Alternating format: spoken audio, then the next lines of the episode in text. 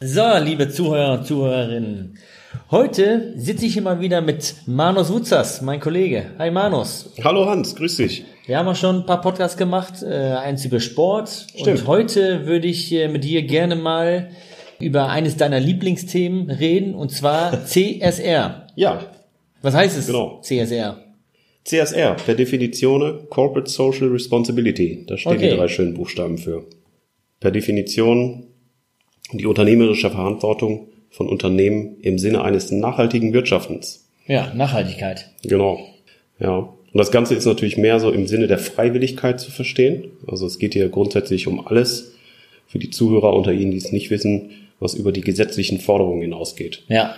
Ja, also wenn du jetzt mal ans Kreislaufprinzip denkst, ich als Unternehmen, wie ich mit der Umwelt umgehe, dann hat es natürlich große Auswirkungen, Auswirkungen auf die Gesellschaft Ja, und dann stimmt. auch wieder das Unternehmen selbst. Ja, sicher stimmt. ist hierbei also dann auch das Verständnis gemeint, dass aus einer Wertschöpfungskette keine Schadschöpfungskette wird, wie man so schön sagt. Ah, schön formuliert. Ja, CSR habe ich dich auch vieles drüber gelesen. Also man liest hier viele Artikel drüber. Ja, LinkedIn, Xing, alle schreiben über CSR, also nicht alle, aber Ja. viele. Was ich aber so ein bisschen vom Bauchgefühl, es kann sein, dass es nicht richtig ist, aber im Bauchgefühl denke ich irgendwie, dass, dass es eher größere Unternehmen sind, die da irgendwie vorpreschen, die da Ja. Gas geben. Stimmt das? Oder ist Ja, das, das nur mein. Bauchgefühl? Das ist so, was man tagtäglich mitbekommt, ne? was die Welt in Atem hält sicherlich. Ja. auch wenn es nicht alle großen Unternehmen sind, aber die meisten hält es in Atem dieser Tage und ist jetzt auch schon ein Trend, der sehr lange anhält schon. Aber es sind weitaus noch nicht alle. Ne? Besonders wenn man sich im Mittelstand anschaut, dann haben wir hier in der Tat noch die meisten Betriebe so gefühlt, die da noch enormen Nachholbedarf haben. Ja, sich wieso? offensiv mit dem Thema zu beschäftigen jetzt einfach. Also woran liegt das? Dass eben die größeren Unternehmen Gas geben und die, die Mittelstände, also Oh, da das Fundament unserer Wirtschaft, dass sie da eben, dass Da sie nicht viel was. machen. Das, glaube ich, hat, die Antwort hat äh, mehrere Seiten. Ja. Ja, ich fange mal so an. Also für mich ganz speziell jetzt, wenn ich mir mein privates Umfeld anschaue, wird er bei dir ähnlich sein, siehst du ja vielleicht auch, wie viele oder für wie viele auf einmal das Thema Nachhaltigkeit wichtig geworden ist. Ja, das ne? stimmt. Also äh, viele wollen ja ganz einfach jetzt die richtigen Sachen machen. Zum Beispiel kaufst du nun Bio-Bananen anstatt der super günstigen. Ja. Also letztendlich wird breitwillig mehr Geld für etwas ausgegeben, wenn damit ein nachhaltiger Nutzen verfolgt wird. Genau. Zumindest Das kann für mich dann aber nur dass es dann bedeuten- eben besser ist. Für Ja, genau. die Umwelt und besser für die Tiere, ja. Ja, richtig. Aber dasselbe Prinzip muss ja auch letztendlich im B2B-Bereich gleichziehen. Heißt es ja für mich. Ja. ja. Und lass uns das mal weiterspringen, äh, spinnen, springen, genau, springen und Springen spinnen. wir auch, ja. Ja, sobald ein Mittelständler jetzt sagt, oder wa warum sollte ein Mittelständler sagen, hallo, ich bin ein nachhaltiger Maschinenbauer? Ja. Ja, die Antwort ist hier vielleicht auch, weil ich erkannt habe, dass mir Nachhaltigkeit einen Zusatznutzen Nutzen schafft, also ein gewisser Erlössteigerungsfaktor. Ja. Oder Ich glaub, als das ist wichtig, ja. Es ist nicht einfach nur ein. Kostenpunkt, sondern es ist auch, äh, hat auch Vorteile. Ja, genau. Also ich kenne zum Beispiel ein Familienunternehmen, das überhaupt keinen Druck vom Kapitalmarkt hat, aber trotzdem nachhaltige Lieferketten eingeführt hat und auch im Bereich Zero Waste unterwegs ist. Ja. Ja, und das Ding ist ja, obwohl denen das keiner gesagt hat, obwohl es kein Gesetz gab oder die irgendwas mussten, die machen es einfach. Ja. Und die Kunden applaudieren und honorieren den Aufpreis. Ich glaube, so ist es inhabergeführte Firmen das eher machen. Also es ist auch wieder so ein Bauchgefühl, aber Ja, aber wenn ich mir die Finanzwelt zum Beispiel ansehe, was ja auch noch eine Seite jetzt ist, dann äh, gibt's hier natürlich ganz nackte ökonomische Interessen, ja, weshalb ich mich mit Nachhaltigkeit beschäftigen sollte. Ich Okay. kann mich zum einen günstiger finanzieren, mein Aktienkurs steigt, das Thema beliebt ist ja. und Das Image viel besser das alles, weil ich Nachhaltigkeitskriterien einhalte. Das heißt, es lohnt sich. Also es ist nicht nur, es kostet was, weil das ist ja etwas, wo viele drüber nachdenken, oh, Nachhaltigkeit ist zwar wichtig, aber ne, das kennen wir ja, sobald es um Kosten geht, um Geld geht, ist das plötzlich nicht mehr ganz so wichtig, aber man hat auch viele Vorteile. Und wenn, äh, wenn das Image besser wird und die, der Aktienkurs steigt, ist es natürlich für alle super. Also zumindest wenn man äh, natürlich deren Aktien hat. Ja, das stimmt. Ja, genau. Ähm, du hattest gerade gesagt, dass der, das Unternehmen, was du eben kennst, es eben einfach freiwillig gemacht hat, weil es auch eben äh, ne, keine Gesetze oder so gibt. Aber es gibt da jetzt Ja. ein Gesetz, was in der Richtung geht, und zwar das Lieferkettengesetz. Ja, genau. Worum geht es da? Ja, vielleicht kurz zum Hintergrund. Freiwillig war jetzt ein Punkt, den du nochmal erwähnt hattest. Damit hatten wir es ja auch vorher versucht, Ja. in Deutschland zum Beispiel, ne, hier mit Selbstverpflichtung das Ganze zu regeln, das ganze Thema Sorgfaltspflichten. Und äh, das hat irgendwie nicht so richtig hingehauen. Ne? Es hat, haben Umfragen ergeben dann, dass sich in den letzten Jahren da äh, knapp 15 Prozent aller Unternehmen im Schnitt mit diesen Dingen beschäftigt haben, diese Sorgfaltspflichten nachzuhalten. Ja, das ist nicht viel. Und deshalb hat die Bundesregierung Anfang 21 jetzt gesagt, so jetzt reicht's. Ja. Jetzt machen wir was Richtiges, bevor wir abtreten. Und haben das Lieferkettengesetz beschlossen. Äh, letztens ja auch. Das stand ja auch im Koalitionsvertrag so, dass ja. das ein, äh, dann gemacht werden soll.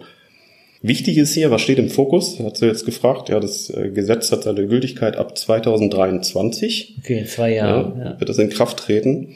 Betroffen sind Unternehmen mit mehr als 3000 Mitarbeitern zuerst. Das Ganze wird dann eher nochmal auf äh, 1000 Mitarbeiter angepasst in 2024. Okay, aber immer noch größere Unternehmen. Ja, genau. So, Sorgfaltspflichten sind die Kernelemente, hatte ich ja schon gesagt. Ne? Ich muss ein Risikomanagement einführen, das ist jetzt nichts Neues für viele, nee, aber ich muss die Risiken regelmäßig nachhalten, erfassen, analysieren, kontinuierlich monitoren, also überprüfen. Und ich muss jetzt ab, das ist jetzt neu, ich muss eine Berichtspflicht, habe ich einzuhalten, auf jährlicher Basis, also muss das Ganze äh, berichten, Beschwerdemechanismus ja. einführen und ganz wichtig hier, wenn ich es nicht tue, werden Bußgelder fällig. Okay, also und dass du die letzten kann, Punkte genannt wirst, weil genau. ich wollte mich fast fragen, okay, was ist jetzt neu dran, aber das hast du schon direkt meine Frage vorweggenommen und beantwortet. Also mit der Berichtspflicht und mit den äh, möglichen Penalen. Ja, letztendlich, was noch, noch, noch mal, was, was das neu ist, ist das Kontinuierliche daran. Ne? Also ich muss ja. das kontinuierlich monitoren und ich muss also abverfolgen und bei nicht Folgeleistung werde ich hier wirklich Bußgelder zahlen müssen und werde von öffentlichen Ausschreibungen möglicherweise ausgenommen ne, für ja, okay. diese Zeit. So, und das kann dann ja je nachdem auch richtig wehtun. Ja. Übrigens ja, kann auch ein kleinerer Betrieb, ja, wenn ich jetzt sage, als kleinerer Betrieb, äh, mein Großkunde verlangt von mir auf einmal die Einhaltung weiterer Kriterien als ja. vorher.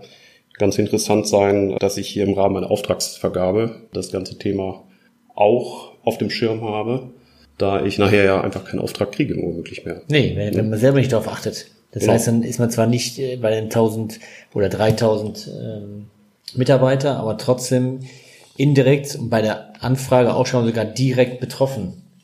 Okay, jetzt sind wir natürlich ähm, ja ein Einkaufspodcast. Ja, das heißt, genau. äh, wobei Lieferkettengesetz ja auch genau da den Kern trifft. Absolut. Was genau. bedeutet denn CSR jetzt für den Einkauf? Ja, also ganz generell gesprochen. Die Beschaffung sollte sozialverträglich, ökologieverträglich und ökonomieverträglich ja. sein. Ja, ohne jetzt hier auf äh, die detaillierten Beispiele einzugehen. Und das bedeutet das im Einkauf. Was, was muss jetzt der, der Zuhörer oder Zuhörerin, die sitzen ja wahrscheinlich im mhm. Einkauf oder Supply Chain Management, was müssen die jetzt konkret machen? Ja, ganz konkret. Ja, der Einkauf sitzt ja auf dem bestmöglichen Datenschatz hier. Ja. In dem Sinne hat er die Kontakte zu den Zulieferern, ja, stimmt. Ähm, ähm, hat, heißt für mich, der muss hier beim Thema Nachhaltigkeit sofort aus seinem Kellerloch kommen. Und äh, das nicht nur bei seinen Top-Spend-Lieferanten, sondern ja, die befragt er eh regelmäßig schon. Sondern auf einmal ist es jetzt ja. egal, wie groß der Umsatz ist. Also auch das Grundrauschen zählt. Denn unter das Gesetz fallen ja sowohl seine unmittelbaren als auch mittelbare Lieferanten. Ja. Wenn du dir zum Beispiel Ikea ansiehst, dann ähm, müssen die ja womöglich bis zur elften Stufe runter auf einmal. Oh. Und hier Maßnahmen ergreifen. Ja, je nachdem. Ja, okay. Ja, ja konkret wären das, also du, du, du kennst ja die, die Klassiker, ne, ich sag mal jetzt hier, was muss ich aufsetzen? Ich muss mich darum kümmern, meine Lieferanten-Selbstauskunft, die habe ich ja jetzt, das wäre jetzt eine konkrete Maßnahme, ein Beispiel. Ja. ja, die mache ich eh schon regelmäßig und dann sage ich mir, gerade deshalb kann ich sie smart ergänzen um die notwendigen Zertifikate und Nachhaltigkeitsberichte. Das Guter andere ist dein Verhaltenskodex, ja, dein Code of Conduct, Supplier ja. Code of Conduct. Ja, soll ich mich fragen, ähm, wenn ich noch keinen habe, soll ich schleunigst einen einholen, soll ich schleunigst einen machen, einen schreiben oder wenn ich einen habe, entsprechend um diese Nachhaltigkeitskriterien ergänzen. Ja, genau. Stichwort Lieferantenbewertung. Oh, auch gut. Klassische ja. Bewertung, wie man sie im klassischen Sinne kennt, ne, Preisniveau, Qualitätstreue und so weiter muss ergänzt werden um regelmäßige CSR-Abfragen. Gleichgewichtig. Ja, es kann schon damit anfangen, dass ich prüfe, ob mein Verhaltenskodex auch angenommen wurde. Ja, dann noch das Thema Monitoring, also Überprüfung. Hier kann zum Beispiel als einfachste Form helfen, wenn ich meine Lieferanten ähm, überprüfen möchte, äh, Google Alerts. Ja. Beispielsweise. Ja, ist umsonst, kann ich benutzen. Ja, es gibt noch eine ganze andere Reihe spezialisierter Plattformanbieter und Branchen, die da schon sehr unterwegs sind, ne, die das Thema Assessment und Monitoring dann natürlich auch cloudbasiert bieten, anbieten und treiben. Ja, ich fand das schon, also gerade sowas Integration in Lieferantenbewertung, in die Lieferanten-Selbstauskunft, in den Verhaltenskodex, Code of Conduct, das sind, glaube ich, schon richtig gute Punkte, die man jetzt eben machen muss. Und was, was ich glaube, Unbedingt. was auch wichtig ist, ist, dass die Leute sich natürlich die Podcasts anhören, Artikel lesen, aber auch geschult werden und, oh, ja. Nee, da fällt mir doch ein, du machst dann CSR-Schulung. Ja, ja, stimmt. Richtig. Was sind da die Inhalte? Kannst du schon ein bisschen was sagen dazu? Ja, detailliert aufführen. Na klar, äh, würde hier zu weit führen. Wir haben jetzt ein paar Punkte auch schon angesprochen, die kommen da sicherlich auch vor. Ja. Aber die Teilnehmer sind hier in meinem, in meinem Training.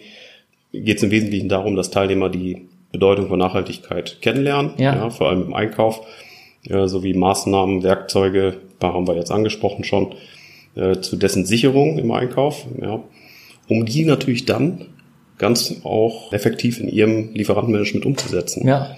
Ja, das heißt, wir vertiefen hier einerseits unser Wissen anhand von praktischen Beispielen aus dem, ähm, aus dem Wirtschaftsleben und wenden das an Checklisten an, indem wir systematisch an die Umsetzung gehen. Na cool. Ja, zu guter Letzt machen wir mit dem, dem einen oder anderen auch noch einen Capability-Check, also finden Antworten auf die Frage, wo stehe ich hier mit meinem, meiner CSR, mit meiner Nachhaltigkeit im Einkauf gerade.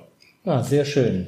Das heißt, alle Zuhörer oder Zuhörerinnen, die eben Interesse an so einer Schulung haben, äh, und ich glaube, es ist auch wichtig, dass die Leute geschult werden, die ähm, kontaktieren dich am besten einfach unter wutzers.durchdenkenvorne.de ja, und machen dir einfach einen Termin für ein Training aus. Ähm, ja, schön. So, jetzt sind wir, ähm, ich habe ja gesagt, die Podcasts sind natürlich nicht allzu lang, das heißt, das reicht nicht für eine Schulung.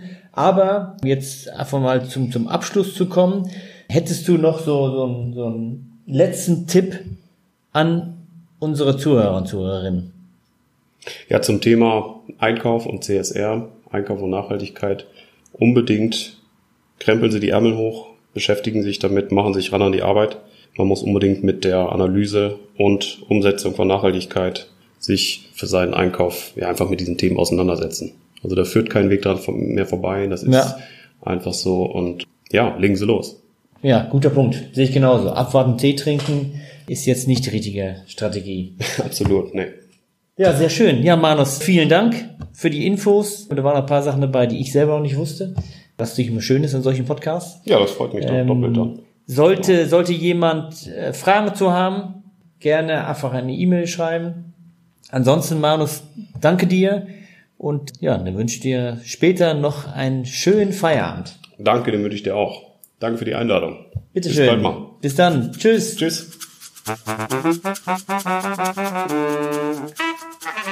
Thank you.